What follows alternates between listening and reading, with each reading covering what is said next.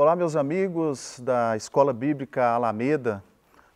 Bom dia a todos. Nesse dia 14 de março de 2021, estamos dando início a mais uma lição da nossa Escola Bíblica Dominical, a lição de número 4, que tem como tema o ensino moral de Jesus, que é o Sermão do Monte. Antes de estar iniciando a nossa, é, a nossa aula propriamente dita, eu gostaria de dar alguns avisos. Primeiro é que as nossas classes da EBA, que é a classe essa minha, né, Fundamentos da Fé Cristã, a, de, a classe também de transição, a classe de discipulado 1, a classe de adolescentes e a formação para líderes, elas estão acontecendo remotamente por esses dias. E o outro aviso é a respeito da nosso folhetinho de leitura bíblica anual. A Igreja Alameda lançou para esse desafio para o ano de 2021, no Frutificar, para que você que não leu a Bíblia ainda, ou você que já leu a Bíblia toda alguma vez, possa ter aqui uma, um plano de leitura anual com os versículos, capítulos e versículos para serem lidos cada dia e ao longo dos meses, ao longo dos 12 meses do ano. Ok? Outro aviso também que eu gostaria de dar é que o nosso, para a nossa classe da Fundamentos da Fé Cristã, nós temos como base este livro, que são os 20 fundamentos que todo cristão precisa entender. Bases da Fé Cristã, um livro de Wayne Gruden, um autor muito conhecido, muito boa a linguagem desse livro, eu recomendo, nós estamos recomendando justamente por isso, porque aqui nós temos aqui as bases que necessitamos para a nossa fé cristã, numa linguagem bem simplificada. Também gostaria de avisar que a nossa apostila da pessoa de Jesus, dessa classe, Fundamentos da Fé Cristã, você pode baixá-la lá no nosso site da Igreja Batista Alameda. Lá nós teremos, temos aqueles que necessitam, que gostam de, de estar acompanhando né, a leitura, ou ali online, digitalmente, ou se você quiser até mesmo baixar e imprimir a sua apostila, a pessoa de Jesus, você terá disponível lá no site da nossa igreja Batista Alameda. Então, dando início à nossa lição, vamos falar sobre o ensino moral de Jesus e o Sermão do Monte, ou como alguns conhecem, o Sermão da Montanha. E o Sermão da Montanha, ele, nesse ensino de Jesus, ele fala dos aspectos morais é, que são mostrados ali no capítulo 5 a 7, de capítulo 5 a 7 de Mateus. Contém ali o Sermão da Montanha. São capítulos que, de uma forma resumida, digamos assim, trata a respeito da moral, ou que nós podemos chamar de ética cristã.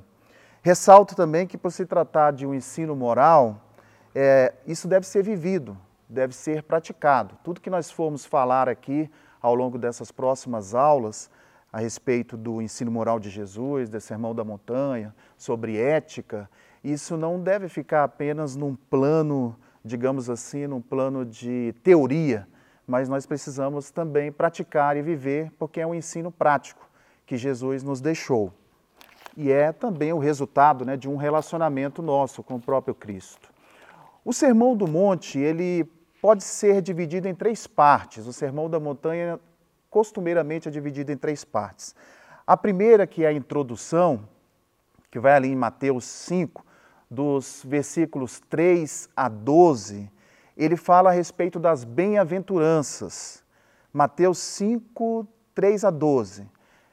Em Mateus 5, de 13 a 16, vai falar a respeito do nosso testemunho os discípulos ali são tratados por Cristo como o sal da terra e como a luz do mundo, que é uma palavra também que vem direcionada para nós hoje que somos servos e discípulos de Cristo. A segunda parte do Sermão do, da Montanha, que trabalha a parte da ética no reino de Deus, ela encontra-se em Mateus de 5,17, que é na sequência, até Mateus 7,12 que fala, termina ali no cumprimento da lei e dos profetas.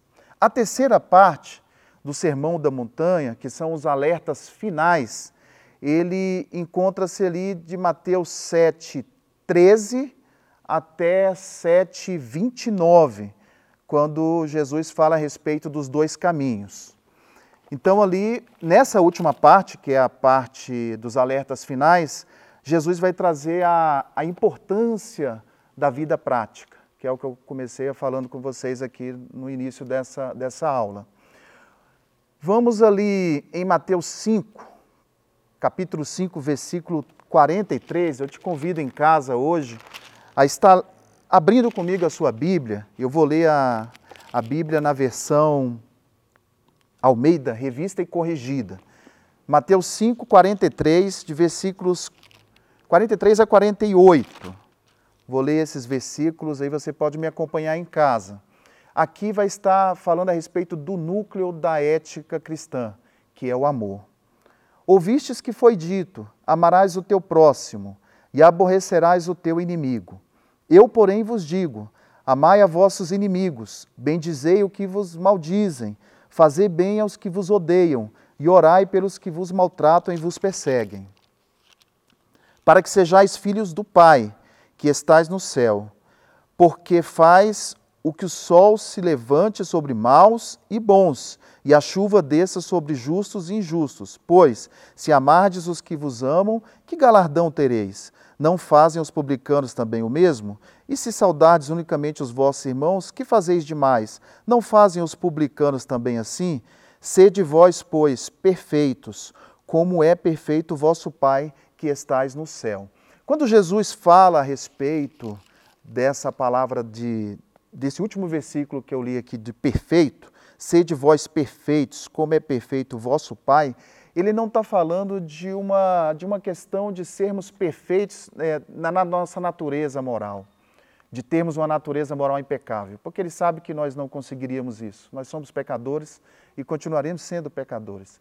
Mas ele está falando a respeito de termos em nosso coração um amor, um amor que inclui o desejo de bem a todos, o desejo de fazer o bem, o desejo de bem ao próximo. E esse é o núcleo da ética cristã, a questão do amor, o princípio do amor. Também foi citado na antiga aliança. A nossa apostila ela referencia também Levítico, capítulo 19, versículo 18. Abra sua Bíblia lá no Antigo Testamento, Levítico 19, 18. A Bíblia nos diz assim: Não te vingarás, nem guardarás ira contra os filhos do teu povo, mas amarás o teu próximo como a ti mesmo. Eu sou o Senhor. Aqui a palavra do Senhor está nos falando do, de amor ao próximo, mas o Senhor, no, desde lá da antiga aliança, ele fala do amor a Ele mesmo, a Deus, e também do amor ao nosso próximo. Quando nós falamos do amor a Deus, acima de todas as coisas, isso trata-se do grande fundamento do que a ética cristã constrói. Se, se nós não tivermos o amor de Deus sobre todas as coisas, seria impossível sermos éticos. Seria impossível, é impossível desejarmos o bem para o nosso próximo. Então, o Sermão da Montanha, ele vai nos trazer isso como fundamentação, que sem o amor de Deus acima de todas as coisas, a vida cristã seria vazia e seria sem sentido nenhum. A primeira parte do Sermão da Montanha, lá em Mateus 5, de 3 a 12, nós vamos falar ali a respeito das bem-aventuranças.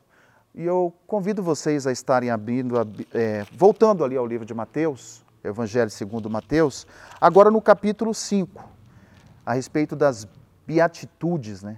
Sermão da Montanha e as beatitudes. Mateus 5, de 3 a 12, vai falar a respeito dessas beatitudes, o que é a mesma coisa que bem-aventuranças aventuranças. É, eu queria ler a partir do 1, vou ler a partir do versículo 1 e me acompanhe em casa também. Jesus, vendo a multidão, subiu a um monte e, assentando-se, aproximaram-se dele os seus discípulos. E, abrindo a boca, os ensinava, dizendo: Bem-aventurados os pobres de espírito, porque deles é o reino dos céus. Bem-aventurados os que choram, porque eles serão consolados. Bem-aventurados os mansos, porque eles herdarão a terra. Bem-aventurados os que têm fome e sede de justiça, porque eles serão fartos. Bem-aventurados os misericordiosos, porque eles alcançarão misericórdia. Bem-aventurados os limpos de coração, porque eles verão a Deus. Bem-aventurados os pacificadores, porque eles serão chamados filhos de Deus. Bem-aventurados os que sofrem perseguição por causa da justiça, porque deles é o reino dos céus. Bem-aventurados sois vós quando vos injuriarem e perseguirem, e mentindo disserem todo mal contra vós, por minha causa. Exultai e alegrai-vos, porque é grande o vosso galardão nos céus, porque assim perseguiram os profetas que foram antes de vós. Então, retornando aqui aos, aos os dois primeiros versículos de Mateus 5, é, uma, uma primeira lição que nós aprendemos aqui, nesse dia, é que Jesus ele subiu um monte, assentando-se, e ali aproximaram-se os seus discípulos. E ele abriu a boca, no versículo 2, ensinando todo aquele povo. Então, o abrir a boca, isso me chamou a atenção, essa palavra aqui, esse termo, né, esse, essa passagem desse versículo. E abrindo a boca, ele os ensinava. Quando a Bíblia nos fala que Jesus abria a boca para ensinar, como nessa passagem, ele está dizendo com ênfase, ele está dando ênfase naquilo que ele iria dizer. E interessante também que no primeiro versículo a Bíblia nos diz que os discípulos estavam próximo dele. Parece até, de uma certa forma, que o Sermão da Montanha foi uma espécie de doutrina para aqueles discípulos. Não sabemos se aqui só são os doze discípulos que estavam com ele, ou se havia mais discípulos juntos. Mas com certeza, próximo dele, assentando, aproximado ali de Jesus, não estavam toda aquela multidão, mas simplesmente alguns discípulos. E Jesus estava falando, direcionando, abrindo a boca para ensinar primeiramente a eles, e depois aquilo estava alcançando também toda a multidão. Isso nos traz um ensinamento de que Deus ele, ele transmite, né? ele traz para alguns escolhidos a sua palavra. Ele escolhe alguns e traz a sua mensagem. E essa mensagem vem como uma espécie, pode vir como uma espécie de doutrina. E esses discípulos, esses também serão mensageiros que vão levar a palavra para outros, que vão levar ensinamento para outros. No meio daquela multidão, certamente havia pessoas que não entenderam essa mensagem ou que não seguiram o que Jesus estava ensinando, mas certamente os discípulos entenderam, compreenderam e seguiram adiante com os ensinos do Senhor. Então, se você é discípulo de Cristo, se você tem seguido a Cristo, a palavra do Sermão da Montanha é para que você também transmita, transmita para outras pessoas aquilo que você aprendeu, aquilo que o Senhor falou contigo. No versículo 3, quando a palavra nos diz: Bem-aventurados os pobres de espírito, porque deles é o reino dos céus. Quando Jesus está falando de pobres de espírito, Jesus está falando a respeito de uma pobreza espiritual. Pobreza espiritual, aquele que é pobre espiritualmente, mas que também tem a humildade, deles é o reino dos céus. O interessante é que Jesus aqui ele começa a estabelecer um reino invertido. O que é esse reino invertido? O reino invertido é um padrão do reino de Deus que é totalmente invertido da, do padrão do mundo. Enquanto o padrão do mundo nos diz que o sucesso, o dinheiro, o poder e a fama é que vão gerar felicidade, isso aí é que é ser próspero no padrão, no padrão do mundo, para Jesus, o reino é invertido do que, do que acontece nesse nosso mundo. Então ele já começa um ensinamento aqui dizendo: Bem-aventurados são aqueles que são pobres de espírito, ou que são que têm pobreza espiritual. Lá no versículo seguinte, ele vem a dizer: Bem-aventurados que choram, versículo 4, porque eles serão consolados. Esse chorar e esse consolo, nós encontramos também uma palavra a respeito disso lá em Apocalipse. Abra sua Bíblia em Apocalipse, no capítulo Apocalipse 21. O Apocalipse 21, o versículo é o 4. Apocalipse 21, vamos ver o que a palavra do Senhor nos diz. Versículo 4. E Deus limpará os seus olhos toda lágrima, e não haverá mais morte, nem pranto, nem clamor, nem dor, porque já as primeiras coisas são passadas. Aqui o Senhor está falando a respeito do novo céu e a nova terra. Está falando a respeito daqueles que choram, aqueles que estão consternados ou podem estar arrependidos por alguma coisa. É um choro, um pranto que, que traz assim. Pode vir ao coração de alguém que está consternado com alguma coisa ou está arrependido por algum pecado ou coisa parecida. E o Senhor vem nos dizer que esses que choram serão consolados. Lá em Apocalipse nos confirma essa palavra a respeito do novo céu e nova terra. Seremos consolados naquele grande dia. Bem-aventurados os que têm fome e têm sede de justiça, porque eles serão fartos. O versículo 6. Fome e sede de justiça, mas é não é a justiça própria, é a justiça, que a justiça de Deus seja feita. Bem-aventurados os misericordiosos, porque eles serão alcançados também pela misericórdia.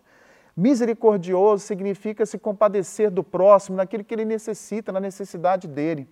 Ter misericórdia é, não é uma fácil, nós temos misericórdia uns dos outros, mas o Senhor nos ensina, é um atributo comunicável, a gente aprende isso na teologia a respeito dos atributos de Deus. Deus é misericordioso, em sua infinita misericórdia, Deus é misericordioso para conosco, numa ligação, digamos assim, vertical. E aí ele transmite essa misericórdia para nós homens. E nós homens tendo misericórdia do próximo, nós temos assim uma misericórdia no sentido horizontal. Então Deus quer que nós sejamos misericordiosos também. É um atributo que ele nos comunica. O versículo 8: Bem-aventurados limpos de coração. Ser limpo de coração é ter um coração puro. Algumas versões trazem essa tradução: Bem-aventurados os puros de coração. A pureza, ali na, na, no original do grego, ele vai nos falar a respeito da pureza mesmo. É comparado a um ouro puro, por exemplo, ou a um trigo que é limpo da sua palha. É mais ou menos nesse sentido, sermos limpos no nosso coração mesmo, pureza de coração. É aquela pureza que Jesus até faz uma comparação das, com as crianças, né? que aquele que tivesse o, o coração, que fosse como uma criança, dele seria o, o reino dos céus. É essa pureza que ele está falando aqui no verso 8. Bem-aventurados os pacificadores, porque eles serão chamados filhos de Deus. Bem-aventurados que sofrem perseguição. Essa perseguição vem por causa da justiça, por causa do reino de Deus mesmo, porque deles é o reino dos céus.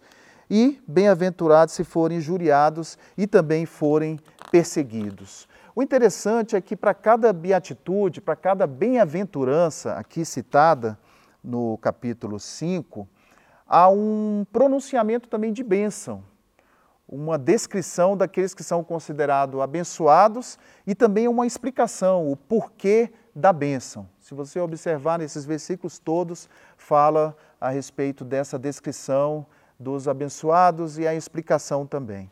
As beatitudes ou as bem-aventuranças, elas descrevem o caráter essencial daqueles que são considerados como cidadãos do reino de Deus. Essas passagens a respeito da bem-aventuranças nós encontramos ali também no Sermão da Montanha, lá em Lucas, no capítulo 6.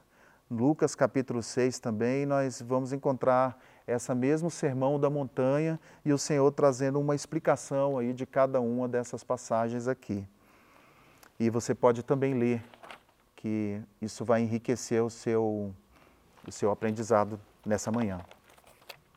No sentido bíblico, podemos dizer que ser puro de coração ou limpo de coração, de ter termos no nosso coração uma bondade para com o próximo, um pensamento de bom para com o próximo, ou um amor, ou uma compaixão. É a mesma coisa de nós sermos íntegros. Isso significa integridade, isso significa também ser sincero de coração. E Jesus, ele nos ensina a todo tempo a respeito desse amor, a respeito dessa sinceridade, a respeito dessa integridade. Mas essa sinceridade e integridade, ela deve ser vivida na prática de fato, não só de palavras, mas ela precisa ser vivida por mim e por você na prática. Cada uma dessas coisas aqui, se ficar, cada uma dessas citações, cada uma dessa palavra, não pode ficar tão somente numa teoria.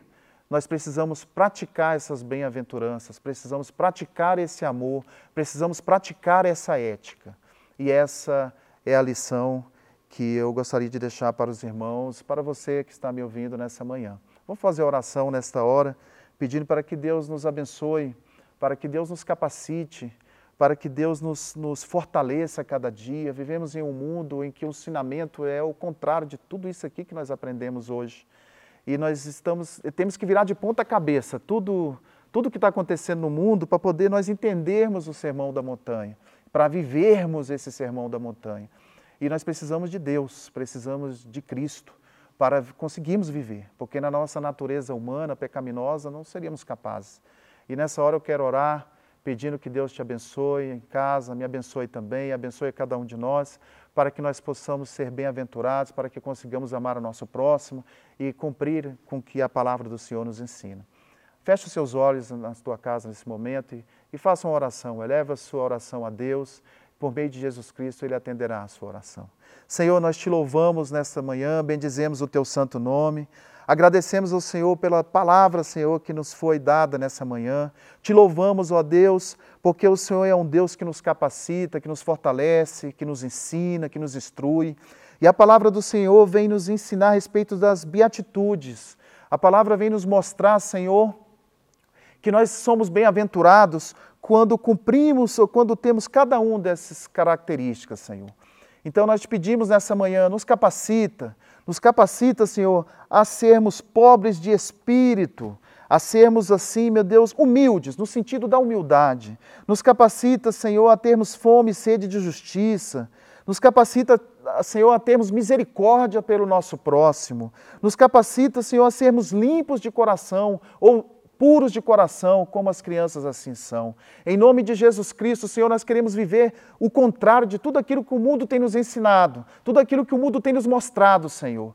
Mas a nossa natureza humana não podemos, não somos capazes. Pedimos que o Senhor nos ajude, que o Senhor nos fortaleça nessa manhã, que o Senhor nos capacite, que o Senhor nos dê, Senhor, um direcionamento, nos dê, em nome de Jesus, uma capacitação, Senhor, que o mundo não vai poder nos dar e nem nada intelectual ou racional, mas tão somente o Senhor é que pode nos dar, como Deus tremendo e poderoso, através de Jesus Cristo, que veio em como homem e entende as nossas fraquezas, as nossas fragilidades na, na, sua humanidade que foi vivida aqui. Senhor, nos capacita para que sejamos perfeitos a cada dia mais, conforme a tua palavra nos ensina. É o que nós te pedimos em nome de Jesus Cristo. Eu peço ao Senhor, meu Deus, abençoa cada um dos irmãos, cada um dos ouvintes nessa manhã. Abençoa a semana dele, Senhor, a semana dela e livra, Senhor, de todo mal, em nome de Jesus Cristo. Você diga amém na tua casa. E na próxima lição, é, nós vamos estar falando a respeito, na próxima aula, vai estar ainda dentro da mesma lição, a lição 4, ainda dentro do ensino moral de Jesus, o Sermão da Montanha, vamos estar dando continuidade falando a respeito da ética, da ética cristã. Então você nos acompanha aqui no canal do YouTube, no próximo domingo, dia 21, às 9 horas da manhã. Deus abençoe a todos.